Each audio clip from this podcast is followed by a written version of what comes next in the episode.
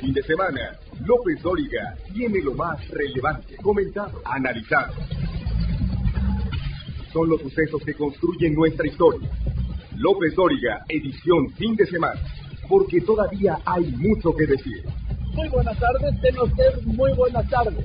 Son las 3 de la tarde en punto, pero en punto tiempo del centro de México. Yo soy Joaquín López Dóriga, transmitiendo para usted como todos los días desde la Ciudad de México, para toda la República a través de 95 estaciones de radio en todo el país y a través de otras 30 estaciones de radio en Estados Unidos para todos nuestros paisanos. Y hoy, hoy es sábado 3 de diciembre, ya 3 de diciembre de este año de 2022, y vamos a recuperar algo de lo más importante que ocurrió esta semana en México y en el resto del mundo. El vuelco que tomó el martes el dictamen de la reforma político-electoral del presidente López Obrador, que un día antes se había aprobado en comisiones y ahora la mayoría de los diputados de Morena decidían aplazar una semana hasta el próximo martes la discusión y votación en el Pleno, diciendo que era por prudencia y para dar más tiempo al análisis del dictamen. Pero se bajó en realidad porque la iniciativa no iba a lograr la mayoría calificada, no la tienen que consiste en los votos de las dos terceras partes de los legisladores presentes. Si son 500, 334 votos que Morena tiene y que por eso, sin los votos de la oposición, no le alcanzaba. Y le reitero, Morena no pudo construir esa mayoría calificada, pero ahí seguía y sigue el plan B del presidente que consiste en modificar leyes secundarias para hacer su reforma político-electoral. Ese mismo martes, Ignacio Mier, coordinador de los diputados de Morena y el presidente de la Junta de Coordinación Política de la Cámara de Diputados, admitía aquí en Grupo Fórmula que no tienen los votos suficientes para aprobar la reforma político-electoral a nivel constitucional.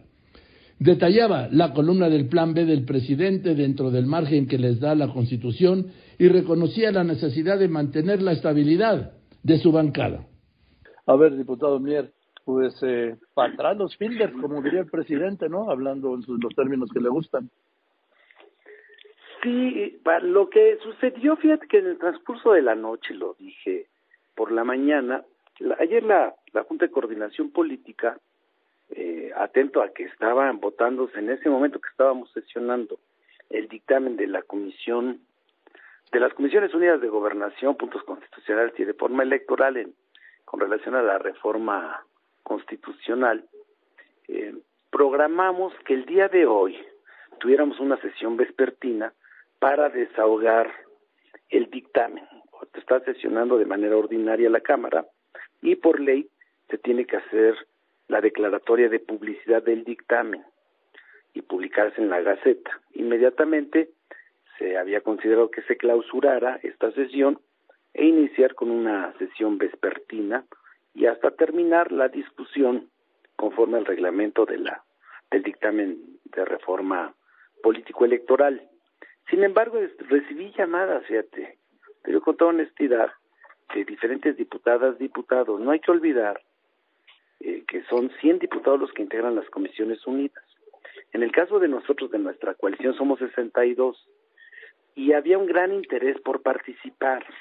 Entonces, mi responsabilidad con el grupo era mantener la estabilidad y reunirme temprano con ellos. Por eso le hablé muy temprano a Carlos Puente, el coordinador del Partido Verde, y lo mismo con Gerardo Fernández Noroña, para que me dieran su opinión y coincidieron que en su grupo había la misma inquietud. Después, como debe de ser, lo cortés no quita lo Cuauhtémoc, hablé con el coordinador Moreira, con el coordinador de Acción Nacional y con el coordinador del PRD para decirles que quería que obsequiaran su consideración. Y bueno, independientemente de la posición política que cada uno tiene, este, yo así se los dije, bueno, ustedes podrán hacer la interpretación que quieran, pero mi obligación es este avisarles, ¿no? Que desistiéramos de la sesión vespertina y que se continuara con el trámite legislativo, de discutir el dictamen y votarlo la próxima semana en una sesión ordinaria. Sí. ¿Y luego? Y entonces así así quedamos. Lo vamos a votar. Yo creo que las posturas están claras. De nuestra coalición es una decisión política fundamentalmente política, de identidad programática, de identidad electoral y de reafirmar nuestra coalición con el Partido Verde y el Partido del Trabajo. Lo dices muy bien. Ellos también se reagruparon, ¿no? Sí, lo dices tú muy bien, muy puntual, muy elegante, sí. Todo esto de la estrategia. Pero la verdad es que la realidad es que no tienen los votos el oficialismo, encabezado por Morena, para aprobar esta reforma constitucional, ¿no? Esa es la así realidad. lo es. Sí, eso lo sabíamos desde siempre. En el pasado, Joaquín, también te lo digo este, con toda honestidad, lo, lo más sencillo sería hay que cuidar el prestigio, ¿no? Hay que cuidar la, las formas, que se vea que, que, eh, que no se note que no hubo operación, habilidad, negociación, acuerdo. Pero nosotros, te lo digo sincera, parte de la transformación es cambiar la, la práctica política y recuperar algo que es fundamental en México, que haya posiciones diferentes y que sean explícitas con relación al mismo tema y que se vote en conciencia. Entonces, por un ¿Y por qué no se votó entonces? ¿Por qué no se votó hoy, Nacho Mier?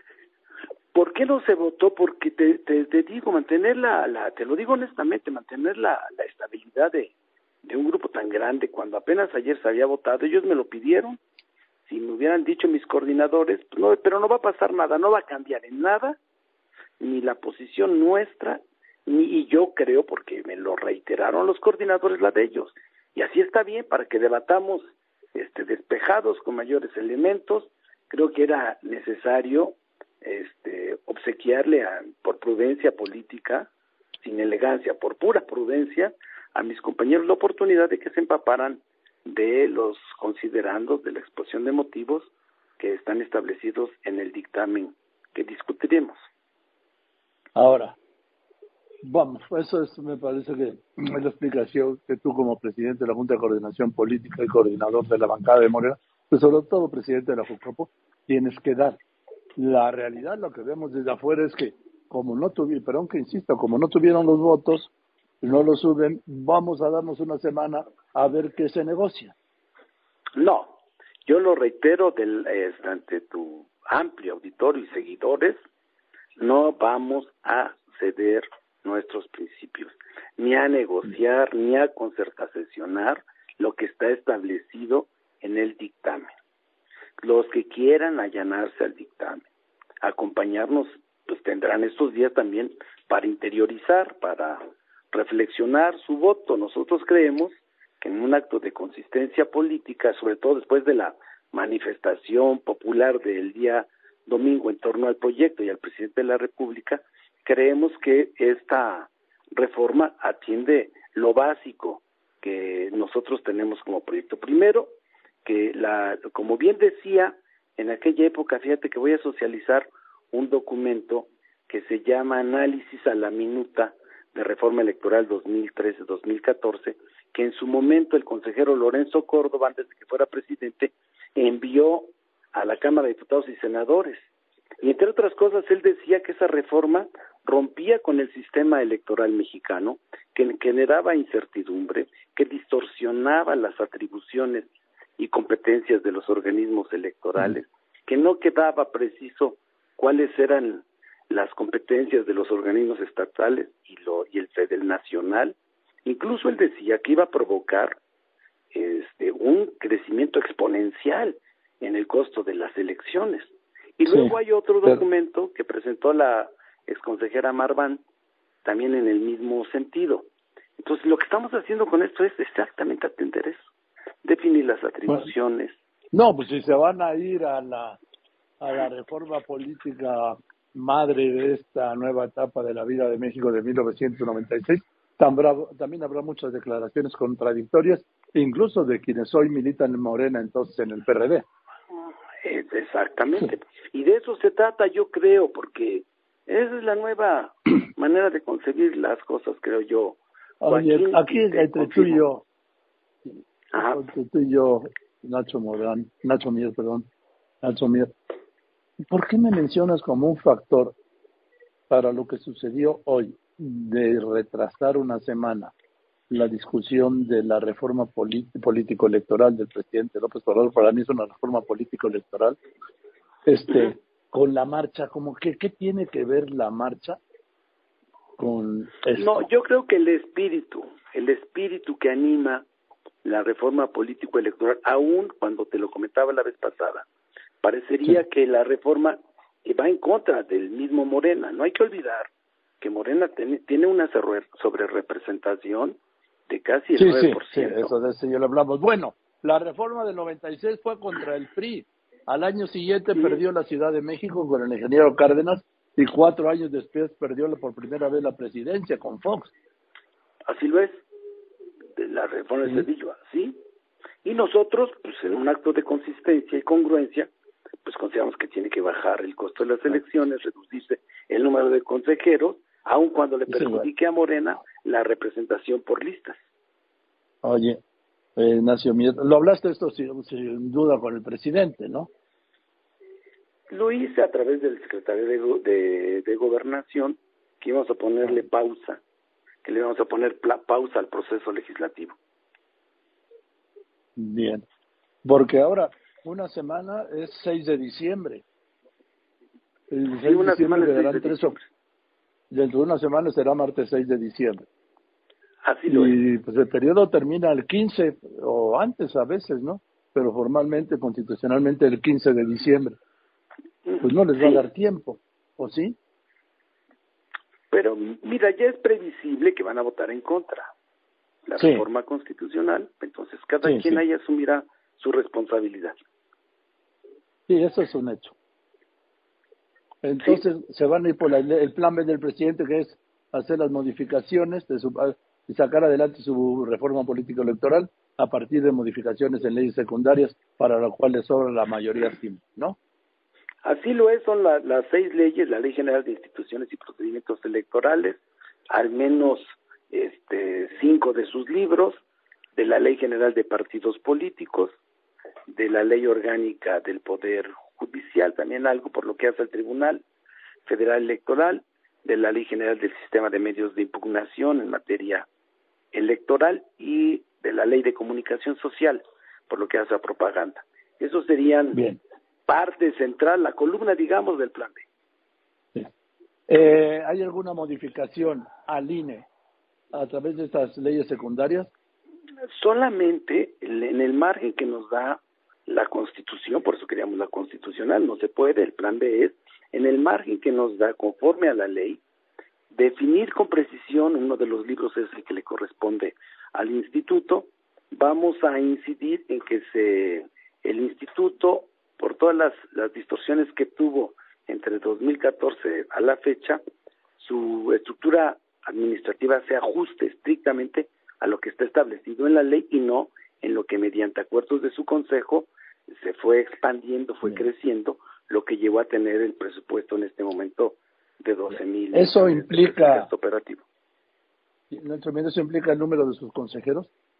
No, el número de consejeros no, eso es constitucional, ni el procedimiento para su elección, va a haber elección de cuatro nuevos eh, consejeros, de, los cuatro. Pero los a antes, habías dicho. Lo vamos a iniciar con la integración del instituto, del perdón, del comité técnico de los lineamientos de evaluación y la convocatoria. El día 13 de diciembre seguramente será presentado a la, a la Junta el 12 y el 13 votado en el Pleno, integrar el comité, emitir la convocatoria para que se puedan registrar todos los que aspiren durante el mes, la segunda quincena de diciembre, la primera de enero, más de 30 días para que todos los que aspiren se registren eso está la norma 30 de... Ahora, el ah. diputado Mier, dime, en el caso de los magistrados y del Tribunal Electoral del Poder Judicial de la Federación, por una ley secundaria, ¿pueden reducir el número de magistrados y el modo de elegirlos? No, eh, lo que sí podemos nuevamente son las cuestiones de carácter administrativo, ah, lo que sí se podría hacer en términos del número de salas, ¿no? este, también con relación al procedimiento de queja por parte de los partidos políticos, candidatos, contra servidores públicos del tribunal por violaciones a la, a la disciplina judicial este, y cuáles serían esas violaciones a la disciplina, lo, lo precisamos porque actualmente la ley no lo precisa, y la competencia de la sala especializada con relación al, al resto de los órganos centrales. Estoy hablando con el diputado Ignacio Mier, el presidente de la Junta de Coordinación Política de la Cámara de Diputados y coordinador de la bancada de Morena. Dos temas más. El número de diputados y el número de senadores se puede reducir con base en alguna ley secundaria?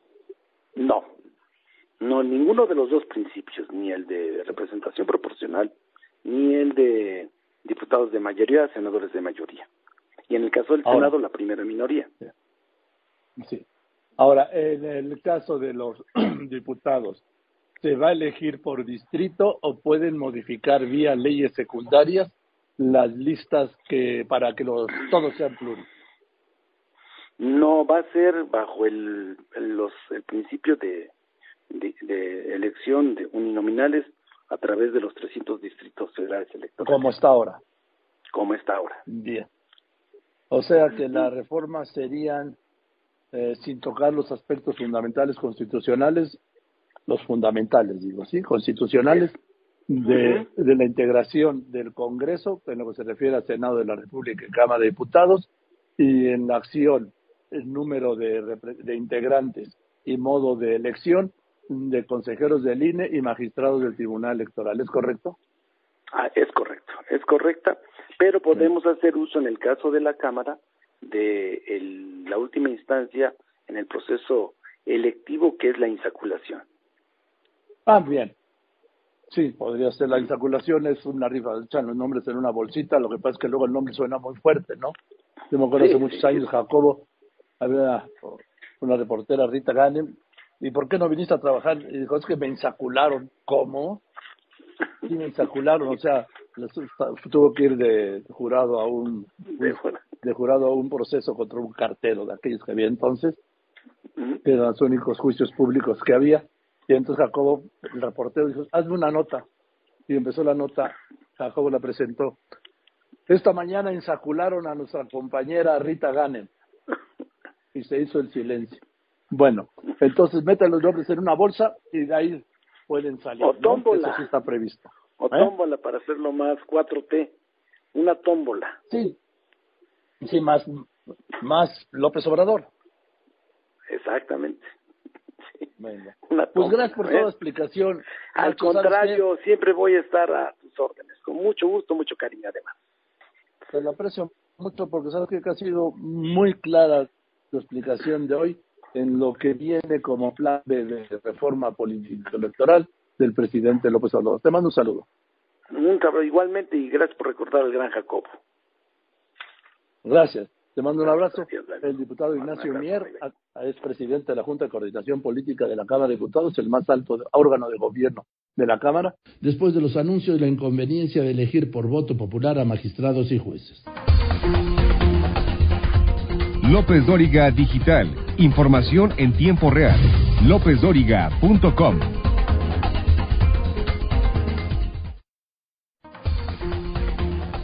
Usted lo conoce, lo ha escuchado, visto y leído. López Dóriga, un periodista con cobertura total. Un día antes, este lunes, el magistrado presidente del Tribunal Electoral del Poder Judicial de la Federación, Reyes Rodríguez Mondragón, aseguraba aquí que la elección de magistrados vía voto popular debilitaría la independencia e imparcialidad para actuar, aunque fuera una elección democrática. Lo mismo pasaría con jueces y juezas. Sin embargo, se pronunciaba por mejorar el procedimiento de designación de magistrados que propone la Suprema Corte y que aprueba el Senado. Bueno, también propone dos magistrados dos candidatos o tres la Comisión Nacional de los Derechos Humanos. El magistrado Reyes Rodríguez rechazaba también la eliminación de tribunales electorales locales y los señalamientos que el Tribunal Electoral solo favorece a los tramposos, como dijo el presidente de Morena. ¿Qué fue lo más importante de lo que le dijo usted a los pues a la cúpula de la Corte y del Consejo de la Judicatura? Lo más importante es que el Tribunal Electoral ha estado trabajando con normalidad democrática. Joaquín, resolvimos aproximadamente 14.400 asuntos entre el 1 de noviembre del año pasado y el 31 de este año, en un promedio de días de 12. Eh, la Constitución exige tribunales expeditos y cumplimos con esa misión. También hay que destacar que este año se llevó a cabo por primera vez el proceso de revocación de mandato, el cual también nos exigió resolver asuntos en un promedio de tres días o menos, aproximadamente 6.900.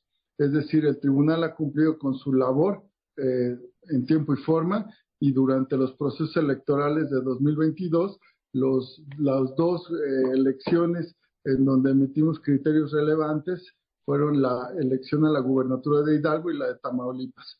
En el caso de Tamaulipas, se cuestionaba principalmente la participación del crimen organizado en la elección.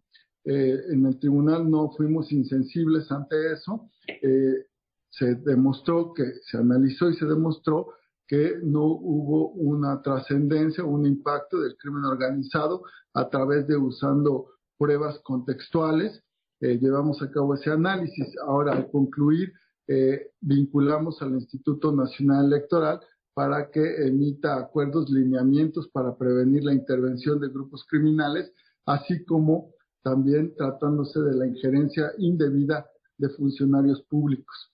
En el caso de Hidalgo, principalmente esto último fue eh, la materia de controversia principal, la intervención de eh, secretarios, secretarias de Estado, de funcionarios públicos. Sin embargo, la diferencia entre el primer lugar, eh, a pesar de que se consideran conductas graves, pues no fue determinante, dado que tuvimos una diferencia prácticamente del doble del número de votos.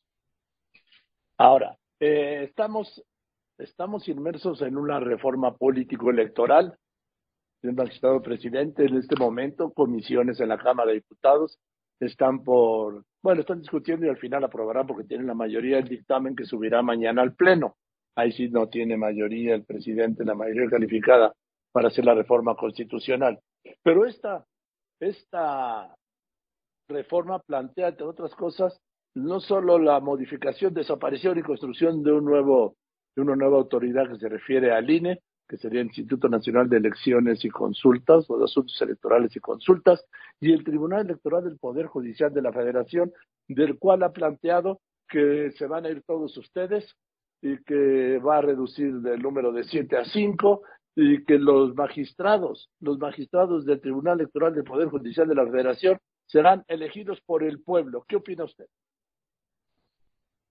Sí, Joaquín, eh, en eso consiste la propuesta. Me parece que la evidencia que tenemos a nivel internacional y, las experiencias prácticas, eh, en el caso de Bolivia, en el caso de Estados Unidos, han demostrado que eh, no es la elección a través de voto popular de jueces y juezas la que más se acerca a la independencia y la imparcialidad con la que deben eh, decidir, ¿no? realmente plantear una elección democrática por voto directo implicaría una lógica de que los magistrados y las magistradas tendríamos que rendir cuentas y decidir prácticamente lo que es más popular y serían los perfiles políticos y la popularidad de cada uno de los eh, postulados los que definiría eh, la magistratura. Y sin embargo, en esta materia, como en muchas otras en, el ámbito judicial, se requiere de una especialización, eh, de un conocimiento técnico y de una preparación que pueda ser evaluada a la hora de elegirlos, elegirlas y esto no se garantiza a través de las urnas.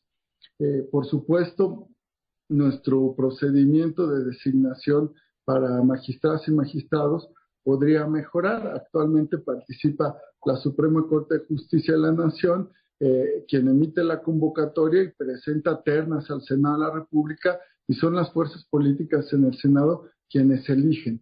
En el caso de las consejeras y consejeros del INE, es un procedimiento un poco eh, más robusto, dado que se eh, constituye un comité técnico en la Cámara de Diputados, integrado por expertos propuestos, dos del INAI, dos de la Comisión Nacional de Derechos Humanos tres de la Junta de Coordinación Política y este comité técnico propone quintetas a la Cámara de Diputadas y Diputados y es el Pleno que con el mismo quórum que tiene que definir el Senado de dos terceras partes son los que, los que designan magistraturas en el Senado, consejerías en la Cámara Baja. Esto garantiza un equilibrio. Sí, pero ¿qué opina? Ese es el procedimiento que hay. Pero ¿qué opina? ¿Está de acuerdo en que a los próximos de aprobarse la reforma, que yo no veo cómo se vaya a formar la reforma, aprobar la reforma constitucional, pero en el caso de ustedes se vayan y se elijan en un plazo pues perentorio a los nuevos magistrados, porque el próximo periodo electoral empieza en septiembre próximo? Joaquín, eh, bueno, las autoridades facultadas son el legislativo.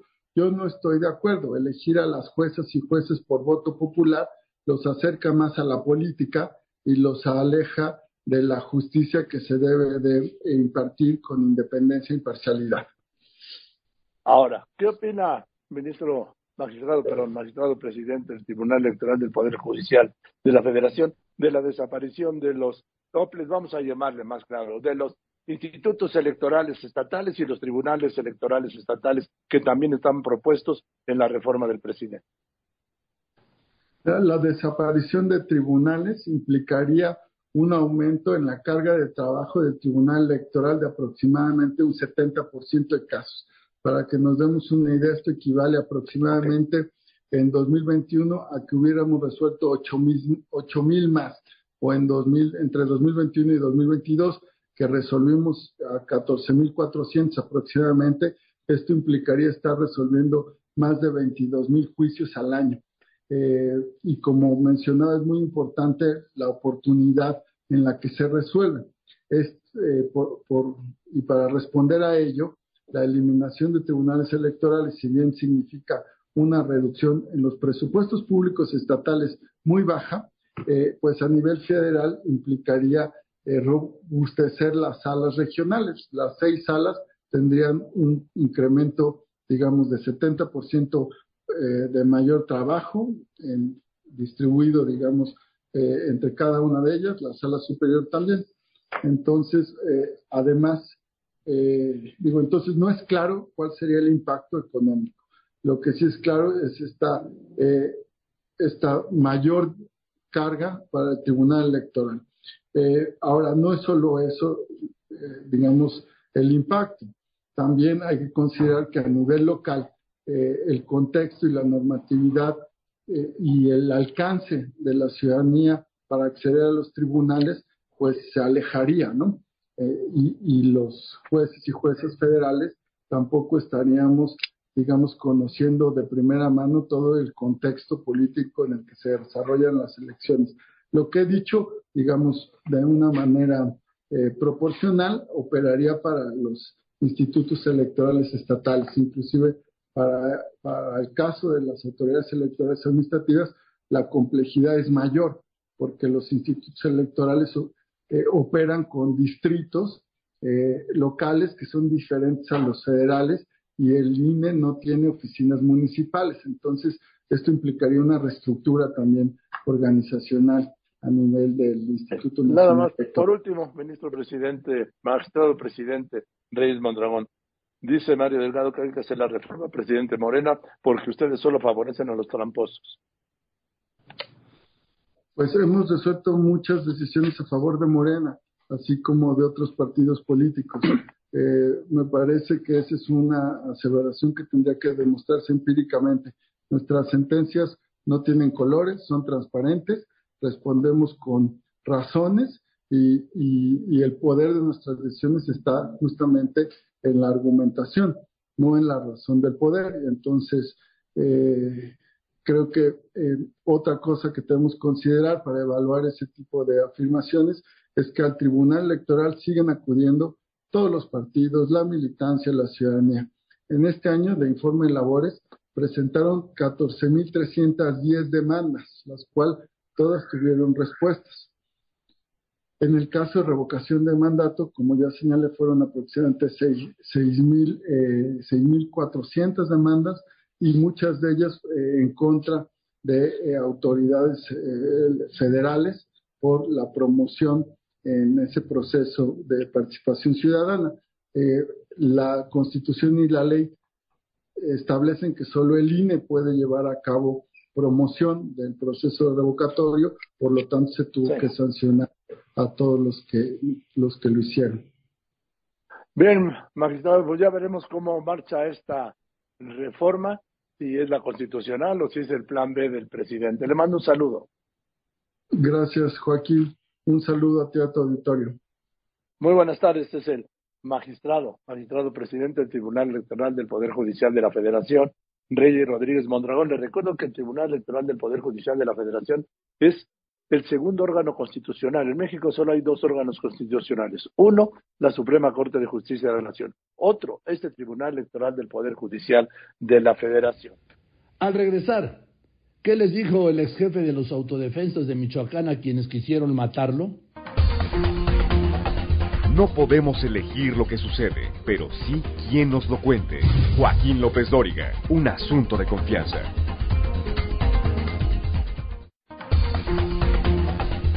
En Facebook, Joaquín está en facebook.com diagonal Joaquín López Dóriga. El sábado pasado, 26 de noviembre, varios sujetos armados ingresaron a una huerta, ahí en La Ruana. ¿Dónde fue esto? Ahí en el municipio de Buenavista, donde surgieron las autodefensas en 2013 para matar a Hipólito Mora, que en aquel momento, 2013, encabezó a los autodefensas. El lunes 28 hablé con el mismo Hipólito Mora, quien me narró cómo fue el atentado que sufrió. Me dijo que no se va a dejar matar. Reconoció que tiene escoltas oficiales y una camioneta blindada, pero que ya no representa ninguna autodefensa. Sin embargo, sí piensa como tal y denunció que lo quieren asesinar porque no se calla. En ese intento de asesinato mataron a dos de los agresores. Te fueron a matar, ¿verdad? Así es. Así es, nosotros estábamos ahí en la huerta, yo traía trabajando unas personas ahí, este, cuando alguien de los escoltas me dijo, don Hipólito, don Hipólito, nos llegaron los armados y volteo, y los primeros que veo son dos en una motocicleta, vienen ajuaratados, por así decirlo, con armas largas, pistolas, y, y llegan y se nos paran como a 10 metros, otros venían caminando, y ahí empieza la balacera y desafortunadamente pues murieron dos de ellos el sábado. ¿A qué hora fue el sábado? Más o menos como a las 11 de la mañana. Eh, entonces, eh, empezó el tiroteo. sí, eh, aquí hay algo que tengo que explicar muy bien. Eh, En cuanto murieron dos de ellos, eh, otros corrieron, se, se fueron entre los árboles, huyeron de los sicarios y inmediatamente le dije a los muchachos, vámonos, vámonos a, rapidísimo porque van a llegar los demás. Eh, nos subimos a las camionetas. Yo debí tomarle foto a los que quedaron ahí con, con sus armas, pero tienen que entenderme los mexicanos, que en una situación de esas, pues no, está, no puede pensar con, con agilidad en hacer bien las cosas. Entonces eh, les dije, vámonos, salimos en las dos camionetas hacia mi casa, mi huerta pega aquí al poblado, estoy a unas cinco o seis cuadras de distancia de, la huerta, y llegamos, le dije a los muchachos, les van a robar las armas a estos cuates, y nos venimos, inmediatamente hablo a la Fiscalía del Estado, les digo lo que acaba de pasar, hay dos muertos en mi huerta, y subo a mis redes también. Yo lo que quería que inmediatamente se, dieran cuenta por si algo me pasaba, dejar ya la evidencia y, y, sí, eh, me contestó el, coordinador de, fiscales, el licenciado Nicolás Maldonado, a quien agradezco mucho la atención que me dio. Me dijo ahorita le, envío a, la gente para que esté ahí. Y sí, llegó el ejército, Guardia Nacional, Guardia Civil, eh, la Fiscalía, y policía municipal y, y ya los mandé a que a donde estaban los cuerpos mandé a uno de los muchachos de los míos y, y resulta que cuando llegaron ya no no tenían las armas pero en lo que ellos estaban allá me entró una llamada de una persona que vive ahí pegado a, mi huerta y me dice don Hipólito, fulano se metió y se llevó las armas. Ese fulano es muy conocido aquí en, La Ruana, anda con cárteles unidos el muchacho. Y, y este, entonces nosotros dimos declaración eh, y di el nombre de él, ya se lo llevaron, eh, se le hizo la prueba de balística a los dos muertos, dispararon, eh, uno de ellos, qué raro, ex militar, estuvo en la policía, desertó del ejército y estuvo en, una policía eh, municipal y, ahora pues qué andaba haciendo acá y vestido de negro igual que, todos los sicarios eh, y, y ese cuate era uno de a lo que yo ni sabía no lo conocía pero me platicaron que era uno de los jefes de aquí de la Ruana. El verdadero jefe le dicen la sirena el jefe de plaza de aquí. Pero eh, el de uno de los muertos era creo segundo o tercero de él. Y, y cómo va a andar un ex militar ahí eh, las armas se las volaron ya saben el nombre de las personas que se lo llevaron. Entonces pues yo siento mal la verdad yo no quiero estar en discusiones con el gobernador ni con el presidente ni con nadie pero sí siento mal siento hasta tristeza y un poquito de coraje que hoy en, su eh, rueda de prensa el gobernador dijo, le preguntaron y, dijo que, que ya tenía conocimiento de eso, que cuando llegaron estaban desarmados los muertos, que la fiscalía va a llegar a fondo. Yo quiero que llegue a fondo, que llegue hasta donde tiene que ser y, que los grupos de autodefensa eh, somos o fuimos grupos, perdón, eh, brazos armados del crimen organizado. No, no, no, no, no, eso no. Yo no, no debió hablar en, general, generalizar, porque mi grupo no. Mi grupo no está ni estuvo con ningún cártel. Mi grupo peleó a lo limpio, lo sabe la mayor parte de la prensa nacional, eh, local, internacional. Y tengo algunos ejemplos se nos echaron encima el 16 de diciembre de 2014 los, entre comillas, autodefensas. Ahí estaba la Policía Federal, ahí con nosotros, la Gendarmería, y no dispararon. Usted sigue, usted sigue pues con su grupo, digamos, armado, ¿no? No, yo traigo nada más mis escoltas, que son estatales, y una camioneta blindada que es del gobierno. No, yo este, no estoy representando ninguna autodefensa ni nada ya pero pienso como autodefensa también, porque soy de las personas que piensa que si cualquier persona, hasta los animales, si se sienten atacados, se echan encima de, defender su vida. Entonces, ¿qué hacemos cuando a nosotros, en 2013, que nos levantamos en armas, veíamos que el gobierno estaba en complicidad con el crimen organizado y no nos dejaban trabajar, pues nos obligaron a, topar, a tomar las armas.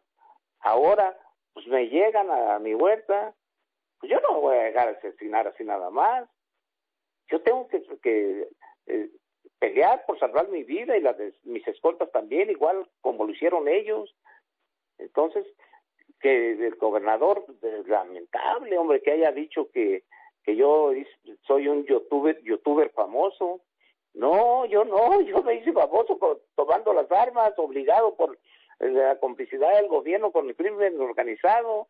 Me hice famoso a, raíz de sangre, de dolor, de lágrimas, de desveladas todas las noches, hombre. No, que no se equivoque, hombre, el gobernador. ¿Para qué entramos en conflicto entre él y yo? Yo creo que lo mejor es platicar y dejar esto a un lado y reconocer el trabajo de cada quien. Ahora, usted sabe bien, Hipólito Mora, Hipólito Mora fue el fundador de las autodefensas en Michoacán. Eh, usted sabe bien que cuando el crimen organizado va por alguien, en este caso por usted, no descansa hasta lograr su meta, ¿eh? Lo sé perfectamente, hasta que no lo logran. ¿Y cómo puede vivir con eso? ¿Cómo? ¿Cómo puede vivir con eso? Pues quisiera decirlo exactamente lo que estoy pensando, pero no se puede decir en televisión. No, se puede. Este, no, no puedo. Aquí sí puede decir lo que quiera. Con producto de gallina. Con producto de gallina para que se oiga de otra forma, que no se oiga tan mal. No, dígamelo como es. Con huevos. Con huevos y con no se puede vivir, ¿eh? Con ah. inteligencia. porque los huevos deben ir coordinados con el cerebro. Si algo falla de las dos cosas, no van a salir, nada va a salir bien. Entonces, es lo que he tratado de hacer, le aguanté a todos los líderes de autodefensa. Ahí está, tenemos el ejemplo, hombre, que se metan a cualquiera a las redes y ahí van a ver quienes andaban ya de autodefensa, pero no conmigo, con los demás grupos. Ahorita son líderes de, de cárteles. ¿Para qué me embarran a mí en eso, hombre? ¿Por qué me quieren matar a mí? ¿Por qué no me callo? Porque ustedes me dan la oportunidad de, de hablar, de decir lo que está pasando. Eh, hoy, hoy fui a mi huerta y mucha gente me decía que no fuera y llevé, ya los, los que me iban a cortar ya no quisieron ir la mayoría porque les da miedo, pero llevé otros y vamos a cortar y, y este cortamos unas poquitas cajitas este, porque pues yo de eso vivo, de mi huerta y mucha gente me dice que me salga de aquí, de Morelia, de México, de donde quiera, incluso hasta personal del mismo gobierno me dicen, Hipólito, salga, siempre aquí lo van a matar, pero no puedo dejar mi trabajo, de eso vivo yo. Bueno. Pero no, obviamente usted como cualquier ser humano le tiene miedo a la muerte, o no me diga que usted no. Se va a oír mal y hasta fanfarrón, pero hasta eso estoy decidido. Hasta eso. No, me siento tranquilo. pero no le tiene miedo a la muerte, Hipólito Mora. Pues la verdad, aunque sea mal, no, yo estoy decidido, ¿qué importa, hombre? Nos vamos a morir viejos, jóvenes, inteligentes, no inteligentes, ricos, pobres, con miedo, sin miedo, nos vamos a morir todos. Se lo dije a mi mamá una vez. Me dijo que, que, ya se iba a morir pronto, llorando. Y le dije a mi mamá, yo, porque dije, si le sigo el avioncito, va a llorar más. Y le dije, no se me va, que mamá, cuando yo era niño yo veía que usted era valiente. Le dije, todos nos vamos a morir, hombre, usted no se preocupe. Le dije, nos vamos a morir todos, yo también que soy su hijo me voy a morir. Nos vamos a morir todos y, que se empieza a reír y, y hasta me dijo, cabrón, se me hace que no me quiere. Le dije, claro que la quiero mucho, mamá, pero ¿qué quiere? ¿Oír la verdad o, tener un hijo mentiroso? Ya me dijo, tiene razón, hijo, dice, nos vamos a morir todos. Y, y dejó de llorar y se empezó a reír. Y es lo que yo pienso, nos vamos a morir todos con o sin miedo. Bueno, pero sí, pero que no empujen, Hipólito. Pues empujan, nosotros hay que aventarnos para atrás también, a que no nos avienten a donde ellos quieren. Hay que defendernos. Bueno, pues yo espero que no pase nada, Hipólito, y le aprecio mucho que me haya contestado.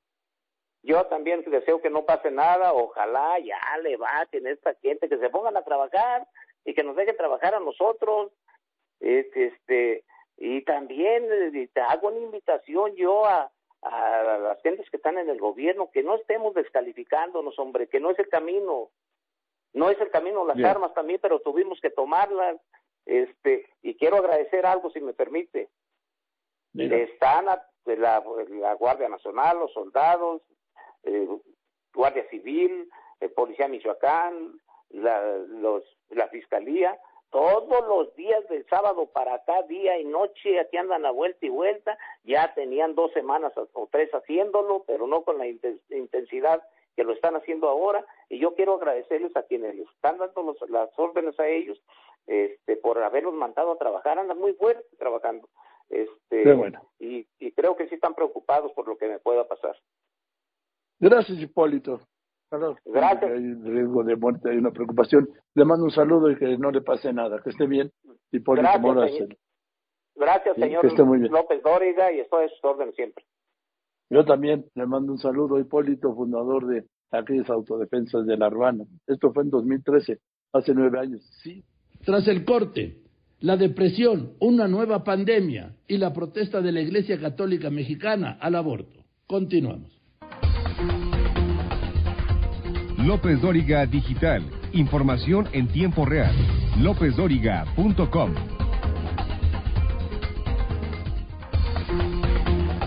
Usted lo conoce, lo ha escuchado, visto y leído. López Dóriga, un periodista con cobertura total. Especialistas de la UNAM alertaron sobre el disparo de la depresión en el mundo, también aquí en México la falta de ayuda y de centros de atención y las causas que han llevado a registrar 264 millones de personas con esta enfermedad crónica, la depresión, en el mundo. El año pasado, el año pasado se dio una cifra terrible y en aumento de depresiones y lo mismo está sucediendo en México. Y repito, no hay suficiente esquema público de atención a este problema. Y la conferencia del episcopado mexicano ha expresado su preocupación por las llamadas iniciativas sobre igualdad sustantiva, entre ellas el tema del aborto, dicen como derecho humano. Leopoldo Espejel.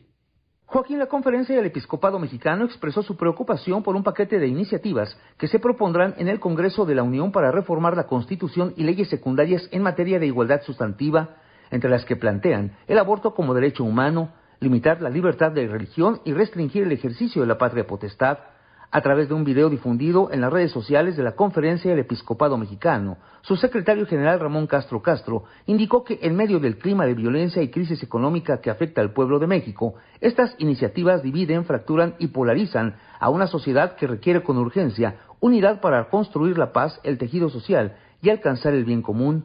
Por ello, Joaquín señaló que se debe convocar a todos los actores sociales a participar en diálogo abierto ya que para aprobar este tipo de reformas se requiere un estudio técnico y una amplia participación social. Con un espíritu autoritario y regresivo, se pretenden establecer prohibiciones, restricciones y limitaciones a la libertad de religión, de conciencia y de expresión, vulnerando la protección prevista en los tratados internacionales que impiden la censura previa. Afirmó que se pretende impedir a los creyentes de todas las religiones la manifestación de su doctrina y cuerpo de creencias religiosas en temas como la vida, el matrimonio, la familia y sexualidad humana.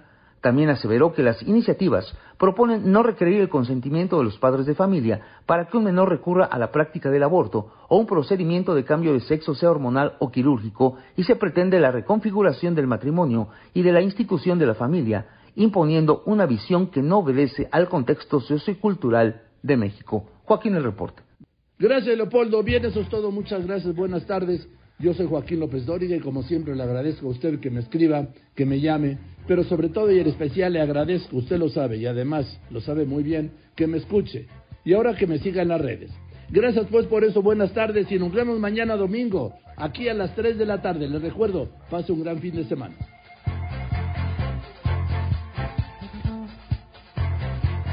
I can easily feel myself slipping more and more ways.